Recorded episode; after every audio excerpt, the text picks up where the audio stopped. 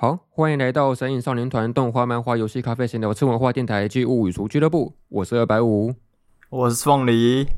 好，那我们今天要来聊一个应该是有点引战的主题哦，是我们要聊的主题叫做那个篇幅不足可以是作品难看的理由吗？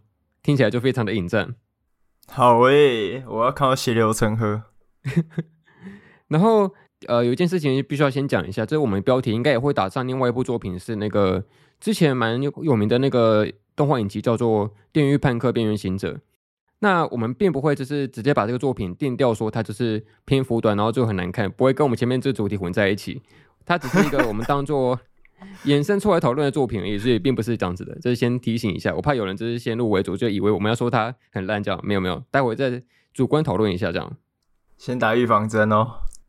哎，对，好，那我们就直接进入正题吧。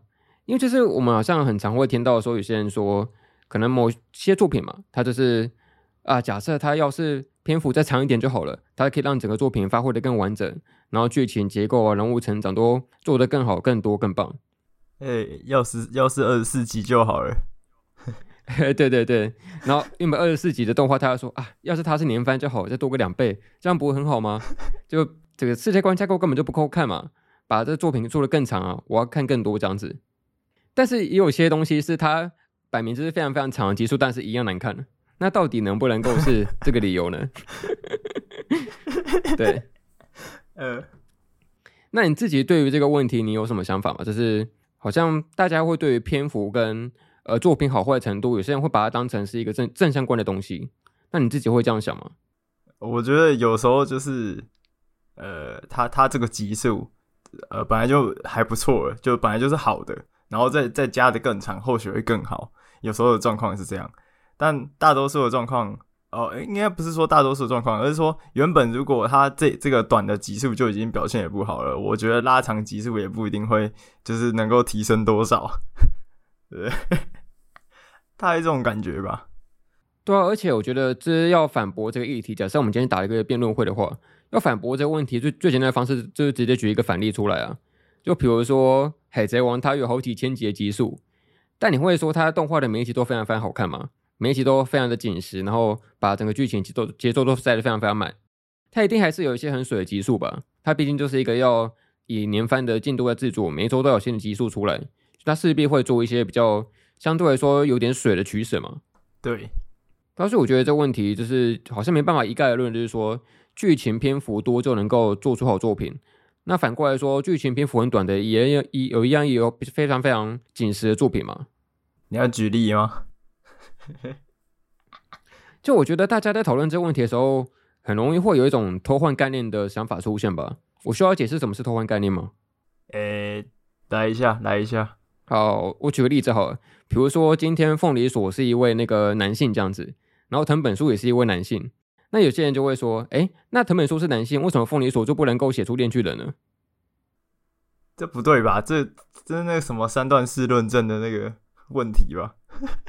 对啊，这偷换概念就是他会把一些相似的概念放在一起，但是又举出来的例子是相反的。那反过来说，我们举今天这个例子，就是说，哎、欸，你看为什么有些电影导演他只用一个电影的时间，可能两个小时就能够拍出一部好电影？那为什么你要花十二集的动画才能够做出来呢？我感觉好像知道你要说什么了，但这个逻辑明显就很奇怪，因为电影的美彩跟动画的美彩本来就不一样啊。虽然说他们的确有很多动画，但是他们在时间上跟客群呢，还有整个制作情境的调度都完全不同，就没办法是一个那个一概而论的东西啊。嗯，没错没错。而且我觉得有时候反而是那种限制会产生产生出创意。我以前曾经写过一篇文章是。关于那个有部动动画叫《高分少女》，反正那个文章我大概有提到一个东西，叫它叫做十三 KB 的游戏竞赛。它之前限制所有的游戏制作人，他只能使用那个十三 KB 的容量来制作一款游戏。然后十三 KB 就是以现在来说，你可能 Word 打开来，然后写个几千字的文章，就已经超过那个容量了。那你就必须要用那个超级精简的容量去做出一款游戏这样子。然后也因为那个比赛它有非常非常大的限制嘛，这容量这一点。所以他就激发所有的那个制作人，他必须要用很精简的素材，然后来做出发挥最大的游戏性这样子。就很像是我们以前在玩那个，哎，好像也不是你的以前，你有经历过那个贪食蛇时代吗？我用手机玩过。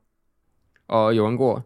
它不是就是一个非常简单的游戏嘛？就是一条蛇在那边吃那个各式各样的果实。对对对，然后它规则就是你不能咬到自己的尾巴这样子，你就必须要去闪躲。然后你就因为你的尾巴会越会越来越长，所以你就要去用各种技巧去闪躲你的自己的尾巴这样子。然后否则就游戏就会结束。其实这游戏都非常非常简单，但是它有一个非常可以重复游玩的游戏性这样子。对，而且蛮好玩的。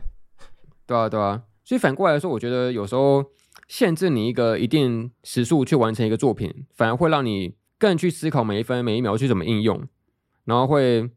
呃，节省大量的时间，同时也会保保持那个节奏的进行，会让它更加的快速流畅。可能就像你要写什么影片的稿子，我就规定你写的那个时速的时限，然后才把它用最大的那个那个肾上腺素把它激发出来，然后赶在最后一刻把它写完。哎、欸，对对，确实是。就假设我给你排成是一个月的时间，你一定不会是每周照进度进行，你一定是最后一个礼拜，甚至最后一天再把它赶出来。呃，最后三天开始。前面我需要酝酿一下，再看个作品嘛，再重看个几次，找一些细节，我需要思考，需要灵感，然后最后再来一口气把它做出来，这样。这完全是那个大学生典范，一定要最后几秒。所以我觉得这件事情就是我们今天讨论这个篇幅长短跟动画好坏的问题。我其实觉得这个问题很多时候是观众对于剧情的重要性的认知会不一样，诶，就比如说，不是有两个极端吗？有一种人会觉得。啊，这段剧情太水了吧？为什么要做这些无关紧要的东西？但另外一方面，有些人就会说，啊，这是呈现细节的一个一个重要关键呢、啊。你要呈现出这个细节，才会体现出某些角色的的那个人物刻画嘛，它才会变得立体什么的。所以大家对于这同一段剧情的认知就不同。嗯，没错。那你自己的认知是哪一边的？我觉得要看情况哎。就比如说我们刚刚举那个《海贼王》，它可能前。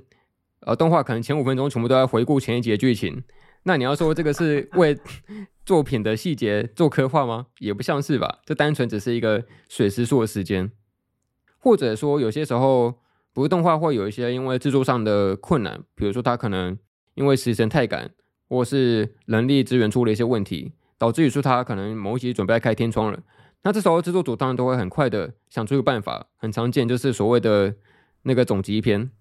可能是排在什么第五集或第六集后面啊，变成一个点五的集数，然后都全部在回顾以前的剧情这样子。嘿嘿，对，常常有这种状况，对吧、啊？但是我觉得我想举的是另外一个例子，它有点像是一个过度回溯的概念吧。它可能夹在某一些剧情动画里面，它是有两段主线的剧情的中间，一些比较偏向于日常的回溯，比如说我们有时候会说一些那种傻逼式的回溯啊，什么泳装回啊，然后什么去宿舍合宿啊。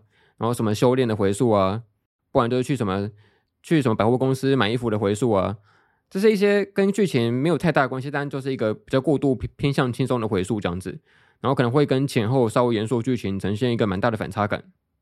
你自己会喜欢这种过度回溯吗？还是你会觉得这些删掉其实也没差？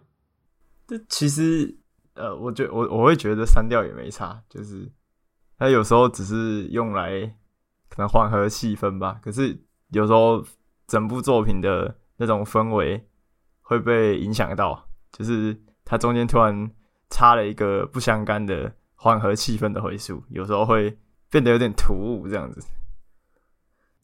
哦，确实，不过我其实还算喜欢的那一派，就是他虽然他的确对剧情可能没有什么太大的帮助，就是他他可能没有推进什么剧情，但是我觉得有时候他会让。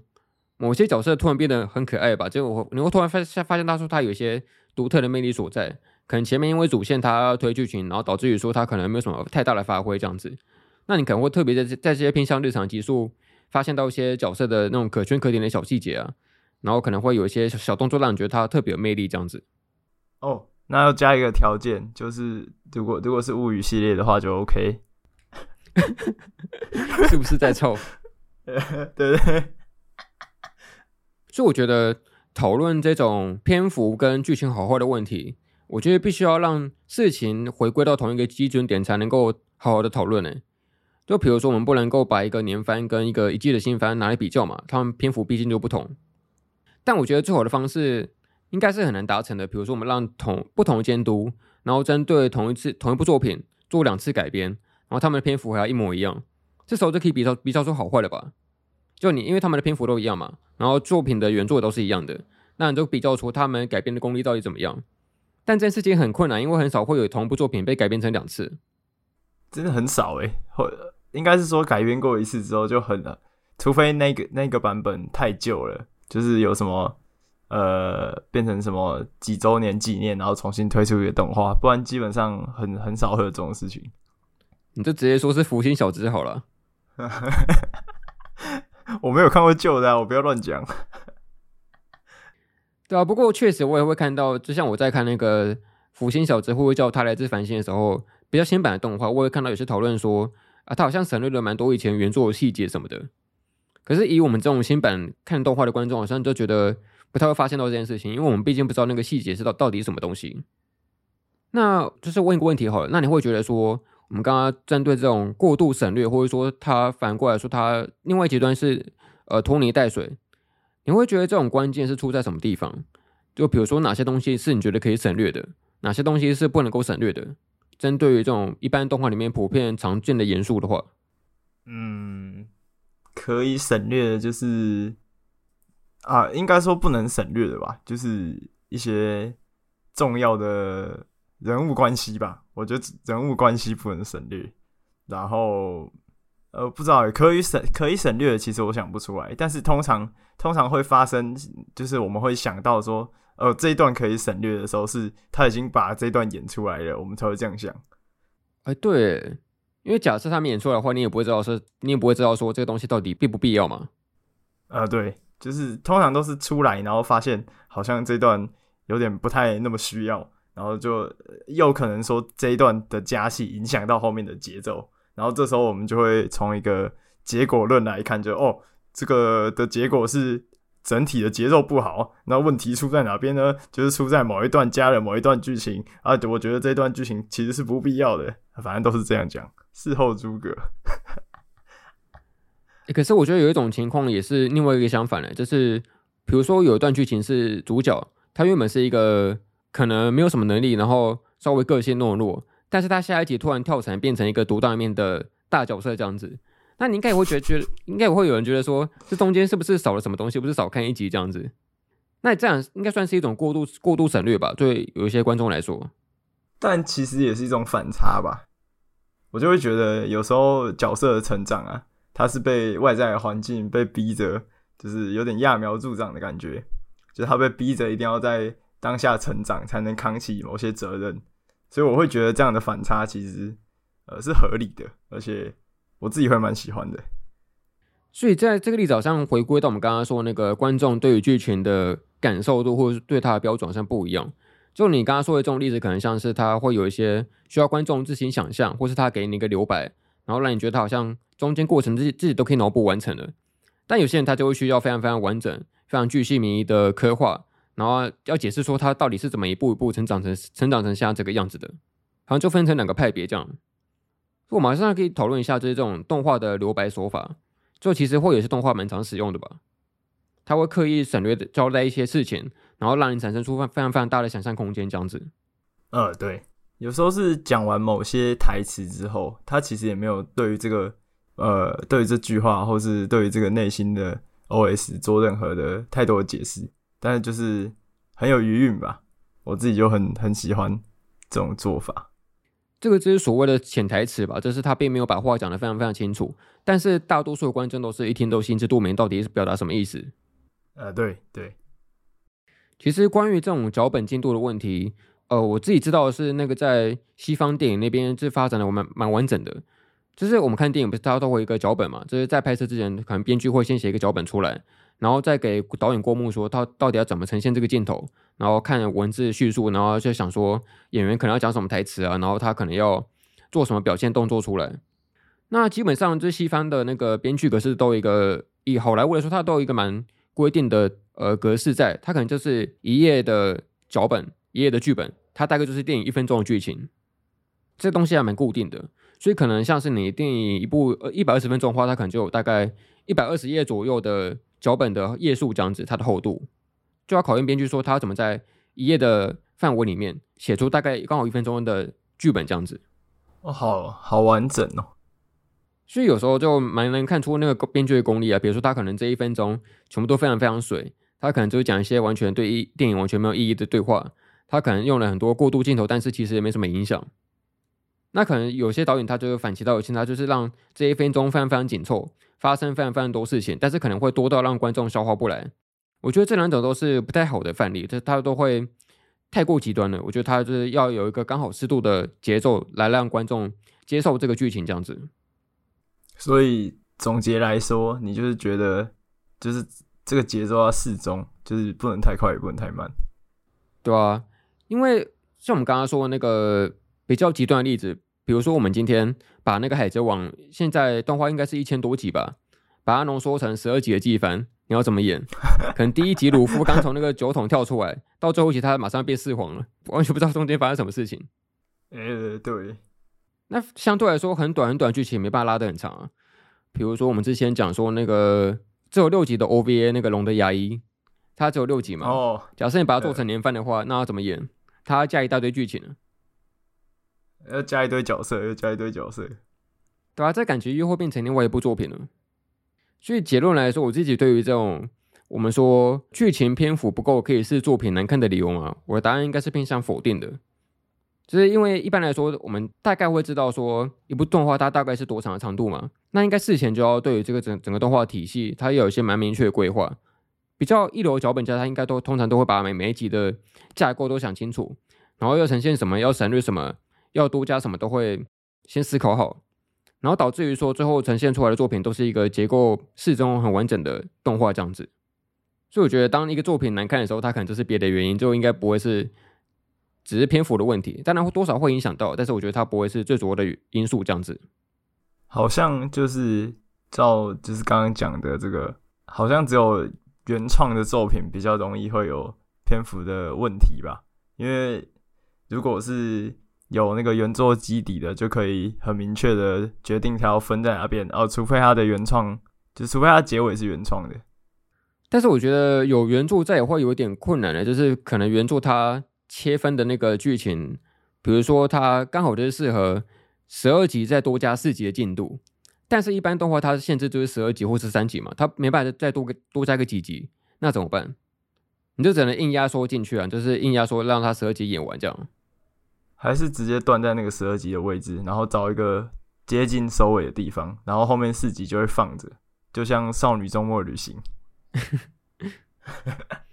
但有时候就很尴尬，因为它可能是一个最后的那种呃决斗大场片，但是它刚好集数不够，断在他主角跟魔王见面说：“哎、我要来跟你决斗了。”然后就结束了，完全没有人后 后面后续那个决斗剧情，那不是很尴尬吗？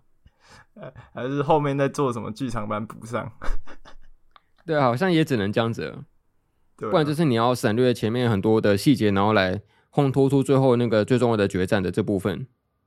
可是那样可能就感觉会省略到一些很重要的东西。对啊，对啊，所以我觉得没有绝对完美的剧本啊，就是大家一定都要需要做某方面的取舍。好，那我们今天来聊一下，我们今天主要想探讨的这个作品，它是刚才说那个前阵子很红的动画影集，是那个游戏二零七七改编的《电狱叛客：边缘行者》。然后我们当然会全程爆雷，就是听到这边不想被雷的观众可以先那个先关掉这个节目了。诶，当初好像是你推荐我看的嘛，就是我跟你上礼拜跟讨论说，我们聊这个主题的时候，你跟我说好像可以讨论一下这部作品。对啊，因为这部作品那个有有一些影评对于他的评价就是 他的 他的那个他的集数可能不够嘛，就是对于某一些的批评点，但就是他后面的后半节奏太快，然后快到有点跟不上，然后。感觉也没有做一个很很完善，因为篇幅的感觉的问题，感觉没有一个很完善的收尾，最终决战也没有到很精彩这样子，大概是这样，所以我才想到这一部，对，所以然后所以才推你这样子。哦，我以为你只是借由节目之名拿来行推坑之实，你就知道说那个只要想推我看什么作品，就来做一个节目就对了，那我就会去看。不要说那么直接。你说就像上上礼拜来自深渊一样吗？哦，对啊，对啊，现在都是为了做节目才看动画这样子。太好了，接下来想推更什么，就说，哎、欸，那个白五，我们下礼拜来聊什么什么好了。没错，然后他就会去看呢，真开心。就是我们之所以会拿这个《边缘行者》来当例子，也是因为它播出方式蛮特别的吧？它其实像刚刚你说那个某影评，他觉得它篇幅太短，因为它相对一般季番十二集或是十三集，它其实更少了两集，它只有十集的话术而已。而且它是以选择是以一种一次上架的方式在那个网飞上面上架的，对，就不太会那种那种追番党出现，大家都是一定会一次看完的吧？他都一次全部出完了这样，所以它的方式就蛮特别的。所以看到那个什么，就是最近最近那个，我跟朋友都在聊，就是说，呃，我们也好希望练巨人可以一次二十四话一起放松哦，这样才是对的，这样才会到那个到一个比较呃。比较有爆点的地方啊，对对对。哦，这前面等太久了。像最近之前不是那部叫做《异世界的舅舅》吗？他不是中间突然停播了？是。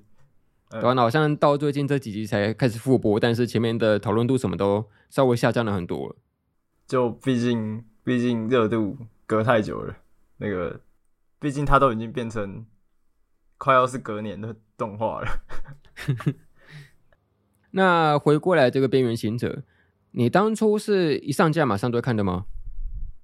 我在上架的隔天看的，然后那时候我晚上还要工作，然后我就是工作前先看了两三集，然后我一回来就继续看，然后看到那个太阳快升起，全部直接看完这样，然后我隔天还要上课，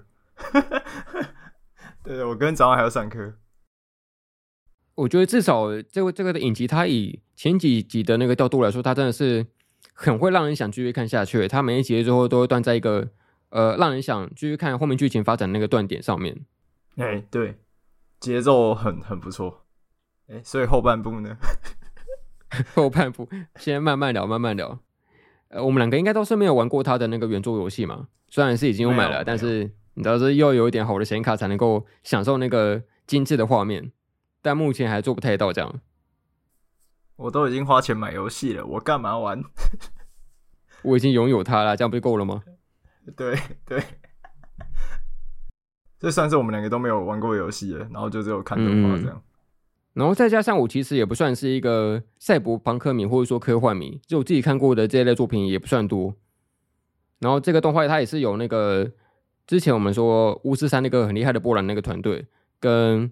呃，日本的动画公司叫 Trigger 合作的嘛？嘿对吧、啊？我自己也不算是看过非常非常多部 Trigger 的动画作品，但大概了解它是什么样的特色跟风格，但是不算非常非常粉的那一种。所以，所以这次我们纯粹就是一个呃观众没有什么特别粉丝的心态在看这个作品，然后来了解它。那你这第一时间看完的这个感想怎么样？啊，超级浪漫，超级浪漫！隔天到学校就一直叫别人看。就是那个让让世界感受痛，让世界感受浪漫。你的推坑方式是怎么推的？我就说那个，哎、欸，你看，请问你看那个《边缘行者》吗？哎、欸，还没看，对不对？那那一定要去看，因为因为《边缘行者》一定浪漫，非常浪漫，没有任何悲伤的剧情。我觉得也那时候也是蛮被那个迷音洗的洗版的吧，就大家都贴那个 Cyberpunk 的那个迷音哦。大概过了五呃，可能两三天之后，然后很多人开始看了，然后就会开始有很多迷因了。对，那那个剧情的部分呢？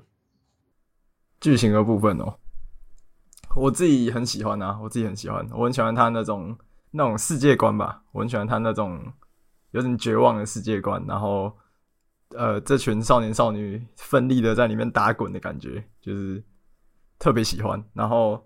呃，也也讲过嘛，就是这个凤梨什么不喜欢，最喜欢就是 bad end。然后我觉得他的 bad end，呃，很打中我，很打中我。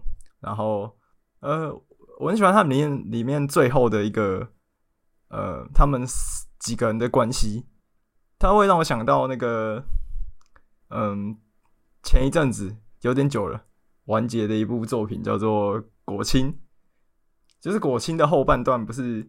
这围绕着三人的那种愿望嘛，就是他们他们讲说，哎，谁赢得了竞赛，谁就可以要求别人做做一件事情。然后我记得他们那时候的一个愿望就是，他们彼此都希望实现对方的愿望，这就是他们的愿望。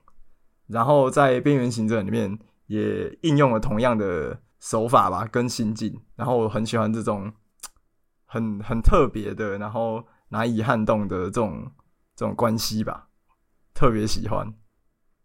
所以这也是为什么我喜欢《山物语》，还是要扯一下物语。我自己是不太确定说这个动画，听说它像是类似于游戏的前传性质吧，像是在游戏的正片之前的故事这样子。然后就大概介绍一下，它就是一个主角叫做那个 David，在整个赛博朋克世界里面，他们有一个叫做荒坂的大企业，他们几乎掌控了这个他们居住这个城市叫做叶城，很大多数的那个资源这样子。然后他们有什么开设学校啊，有各式各样的企业的产品这样子。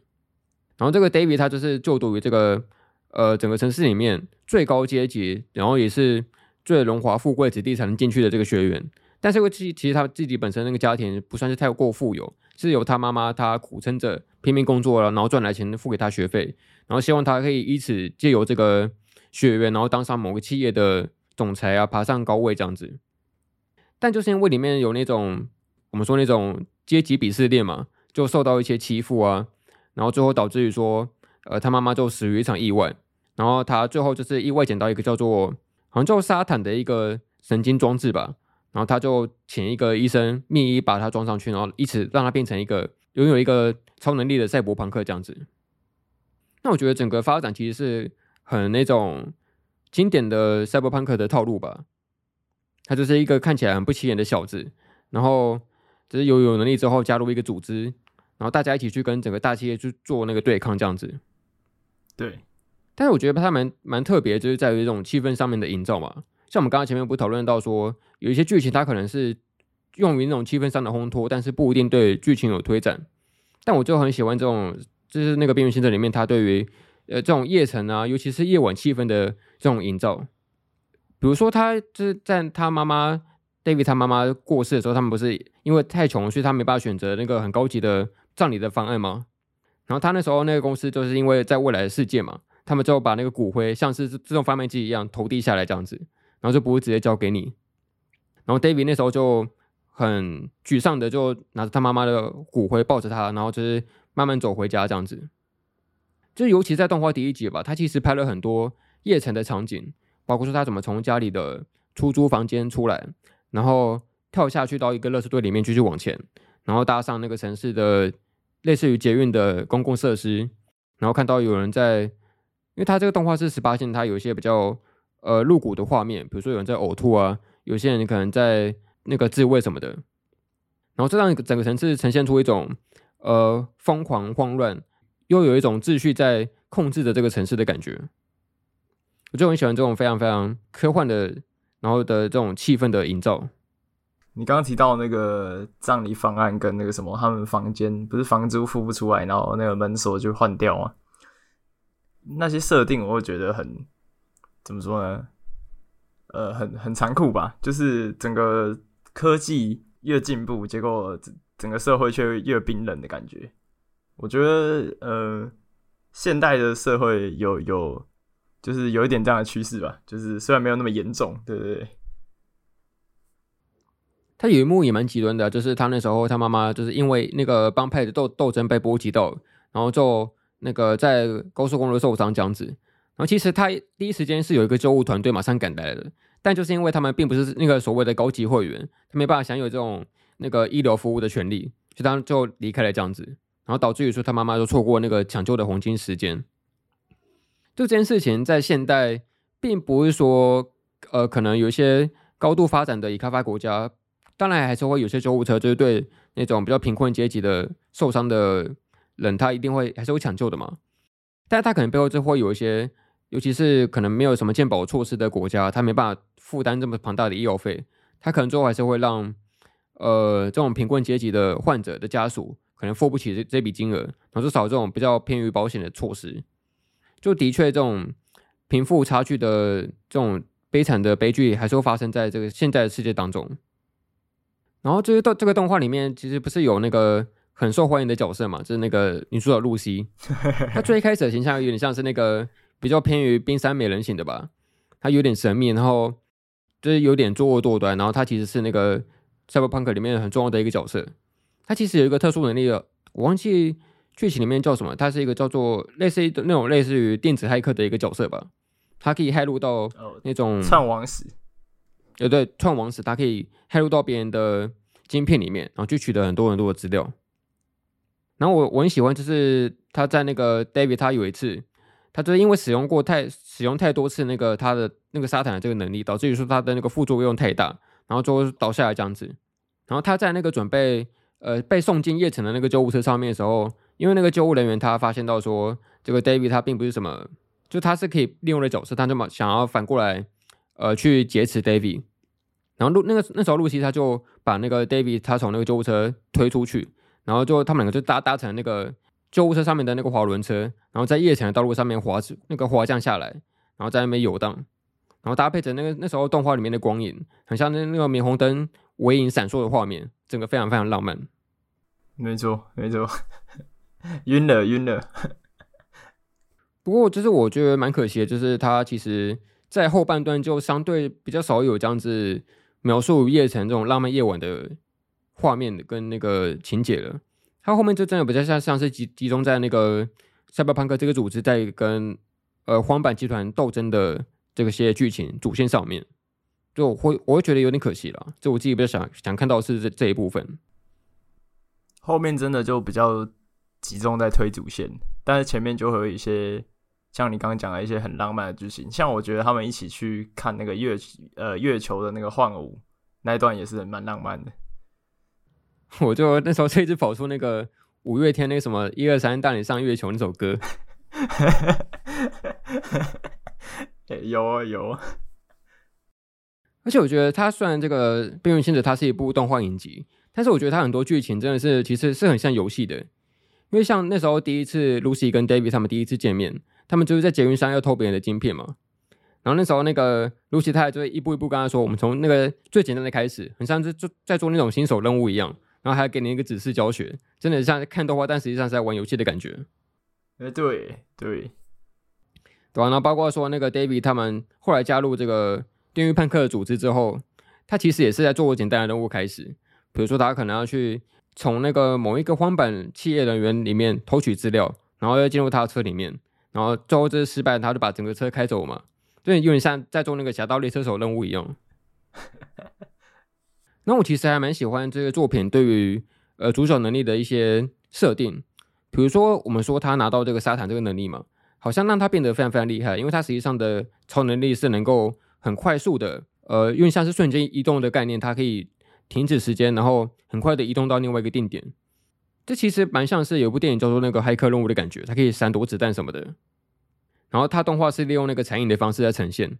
所以你就会看到主角，他虽然是移动，但实际上他是透过留下各个时间点的影像，然后来呈现出他那种快速流动的画面感。这样子，我觉得这点还蛮特别的。因为其实很多那种做动画瞬间移动的画面，都直接让一个人突然消失，然后马上突突然跑到另外一个定点。但是这个动画它会利用那个产业的方式来呈现。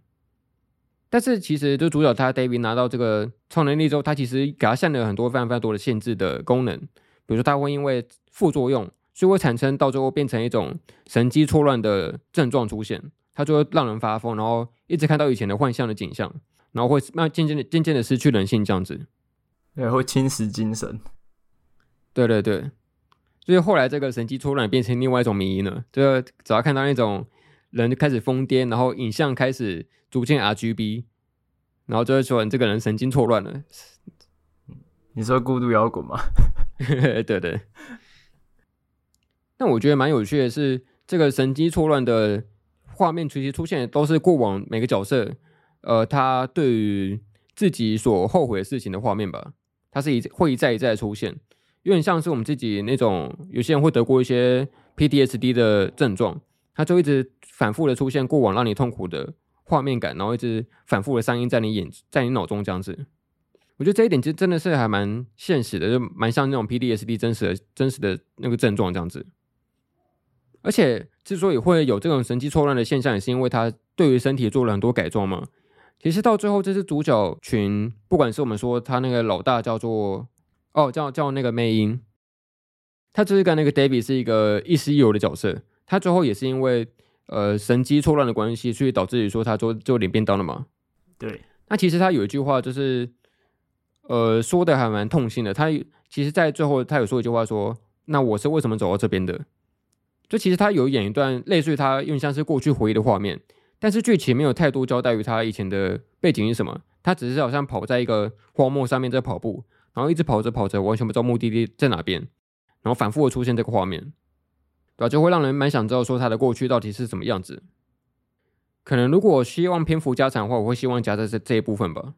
哦，对，确确实可以加一下，对吧？所以就是这种呃，虽然你能力变强，但是你也同时失去你的肉体跟你的肉身，这就像是一个等价交换的概念吧。就是你要付出这些代价才能够变得更强这样子。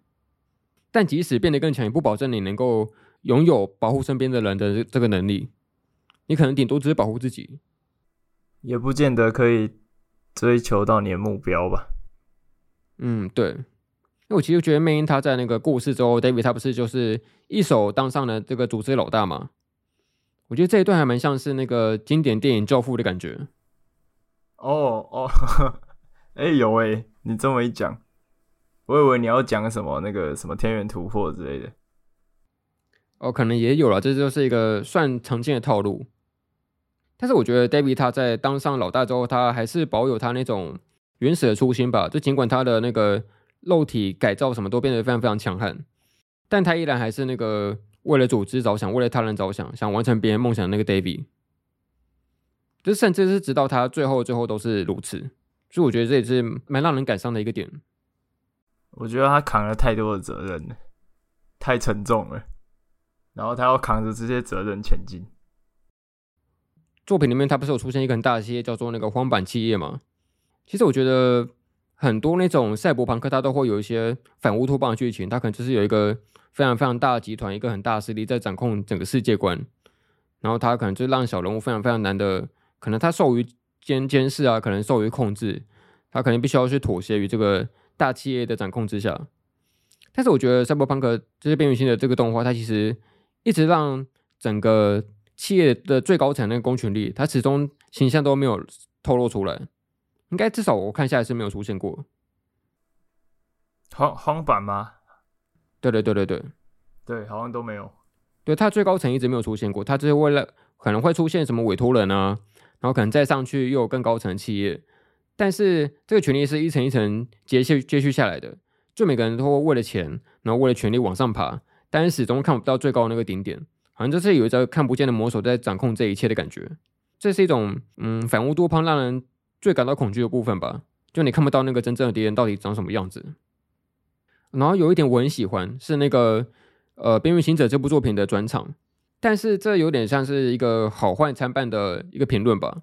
就有些人会觉得这个转场太过突兀，比如说他可能某一部分他就是时间线突然跳到过去，然后又突然跳跳到现在。然后可能很多很蒙太奇的剪辑手法，很快迅速让画面切换过去，但是也没什么交代。但是我很喜欢这种迅速的让过去跟现在混合起来，在一个画面的前后这种分镜的手法。因为毕竟动画不像漫画一样，它能够直接用两格的分镜，直接让那种过去跟现在对比呈现在一张画纸上面嘛。它一定还是有一些时间序的前后的关系。所以我觉得这种蒙太奇的方式就，就就是让观众快速的进入到一种。呃，现今跟过往的对比的这种差异感出现。你讲的是最后面那边吗？就是开始有点神机错乱那边。就是当那个 David 他开始进入那个神机错乱的时候，他其实有一幕是他回到以前那个穿上他妈妈给他的大衣，然后也还没有什么身体的改造，他只是单纯的走在那个夜城的路上，然后一开始有车水马龙的行进，然后突然变成只有他一个人站在路中央这样子，就整个画面会让人觉得特别寂寞吧。对啊，那你除了我们刚刚讲到这几个角色以外，你还对什么角色有比较特别的印象吗？你怎么没有讲瑞贝卡？我我要让你讲哦。哦，我我觉得，呃，就是雷贝卡这个角色吧，呃，他他其实在，在确实在中期没有很多，呃，没有太多的戏份，他他就是在那个哥哥死后，然后之后就有一段时间都没有出现这样子。然后他这个角色就是吸引人的地方，就是他他很有很有母性吧，就是就是他会一直很温柔的，就是照顾 David，但但他心里其实就是呃对他有就是超超越这种呃可能伙伴关系的感情，但是他因为碍于就是这个呃因为 David 跟 Lucy 关系很好嘛，他碍于这个现状，所以他就没有办法就是做出什么事情这样子。然后他从头到尾都一直算是就是呃一直看着 David，然后想要为他完成他想要完成的事情，这样子是一个很讨人喜欢的角色，对，但是呃，我我记得前一阵子有在网络上看到文章，就是就是他有在讲说，就是这个角色其实太太男性的视角，对不对？太男性视角。就是感觉就是很明显是就是男性去写出来的一个女性角色这样子。哦，你说在妹仔是不是？对对对对，有一个文章大概是这样讲，对对对。但是我觉得就是，嗯，哦有啊，然后然后那个文章还有提到，就是他就是有点批评 David 说，就是明明就是大家其实期望的都只是一个可能平凡的幸福，可是他就一直想要。呃，背负的这些责任，然后继续前进，然后想要追求什么更好的呃，更好的生活之类的，然后一直维持一种悲剧英雄的样子，就是让那个写文章的人有点有点不是很能接受这样子啊。对对对。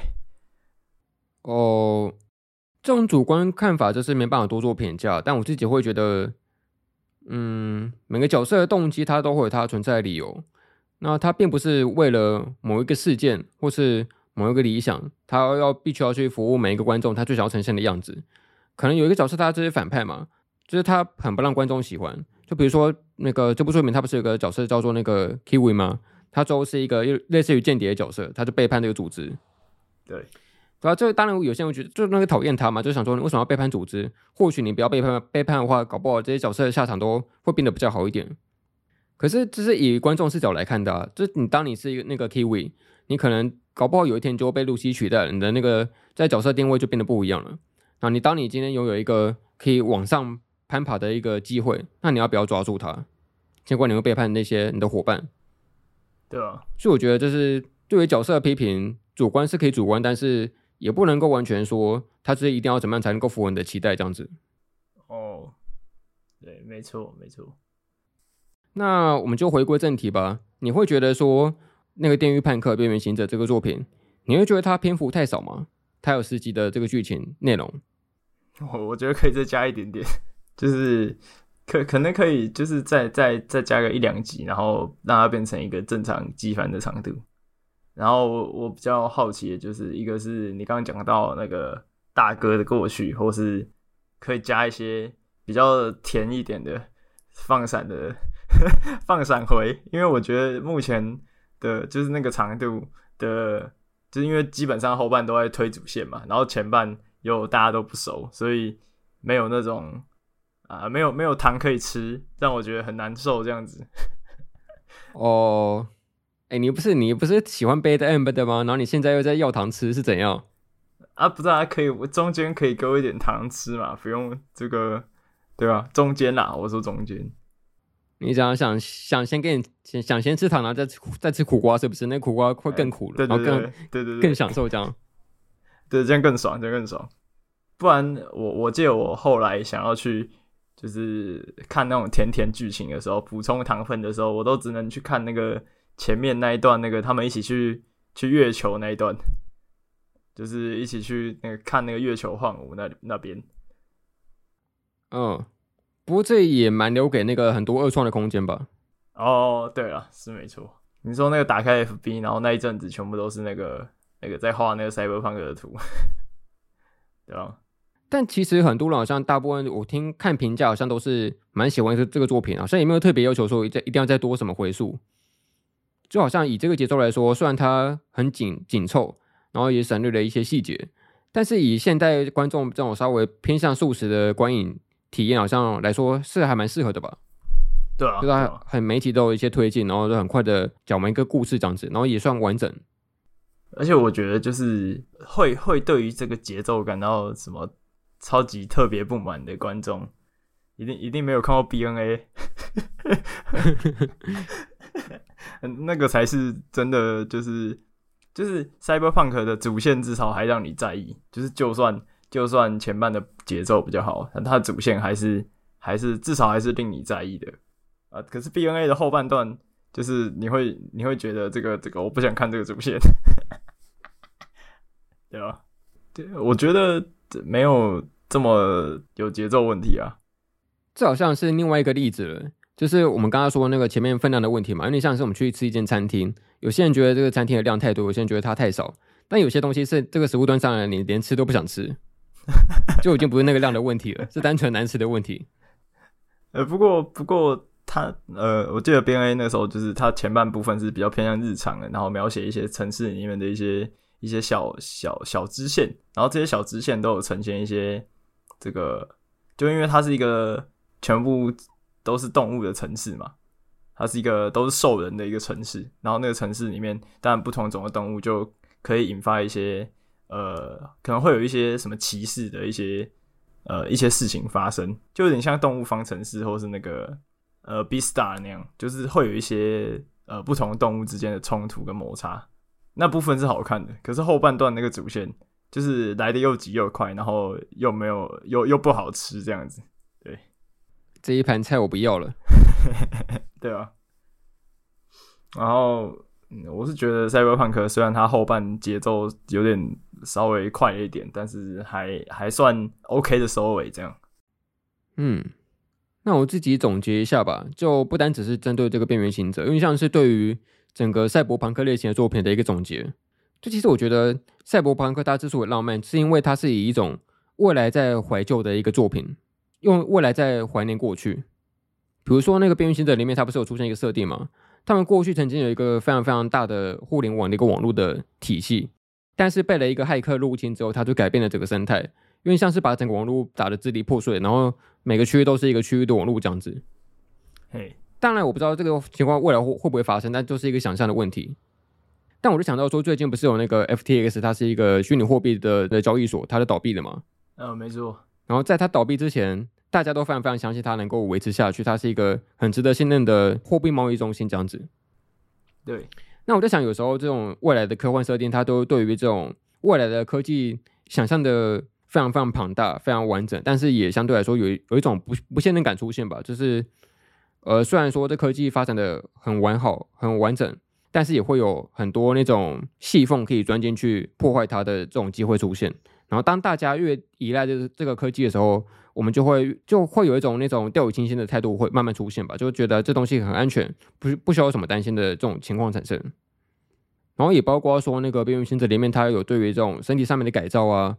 它改变的非常非常强悍，但是也慢慢失去他自己的人性这件事情，所以会觉得赛博朋克它其实是以一种未来的想象，然后在怀念过去的态度，在进行这个作品。它它其实是虽然是科幻，但是呃，实际上有很多那种复古情愫存在，所以我觉得这这也是那个赛博朋克它之所以浪漫的一个原因吧。那这这个之所以会浪漫，是因为我们有时候也会怀念过去吗？是因为这样吗？对啊，对啊，这是一种未来的科技发展，然后来衬托过去的好的这件事情。好了，那今天的讨论大概是这样子吧。然后我们上一集有收到一个新的棉花糖，我来念一下。好诶、欸，啊，又是我们的老朋友匿名王先生。OK，他说那个 EP 十二的标题我觉得很好，是我们聊聊那个来自深渊的那一集。他说这个标题应该是出自于顾城一个诗人的诗句。黑夜给了我黑色的眼睛，我却用它来寻找光明。这句话用在来自深渊，感觉非常非常的贴切。诶，不错哦，终于有人 get 到我这个点了。我想说，我取这个标题，应该没人看出来是是什么那个来由这样子。对，他是这个一个诗人叫顾城，他的那个经典的一个诗句这样子。然后他另外有说，我们说上集说那个强哥他的所作所为，让我想到我妈跟我讲的一个都市传说。他说广东有一个叫做煲仔饭的一种料理。应该是一种锅饭，然后他说我小时候不乖，我妈就会说这种料理是给小孩丢进砂锅里面焖饭，然后把我抓进去做那个煲仔饭。我妈没有做出来的事情，强哥做到了。不要这么地狱好不好？不要这样。好了，我们等一下晚餐就来吃锅饭。OK，OK。好了，那今天节目就差不多到这边，我们来收尾吧。好，然后请大家速看这个《边缘行者》赛博朋克，请大家一定要速看《边缘行者》。OK。好，感谢您收听《神影少年团》动画、漫画、游戏、咖啡闲聊、次文化的电台及物语厨俱乐部。我是凤梨，我是二百五，我们下次再见，拜拜，拜拜。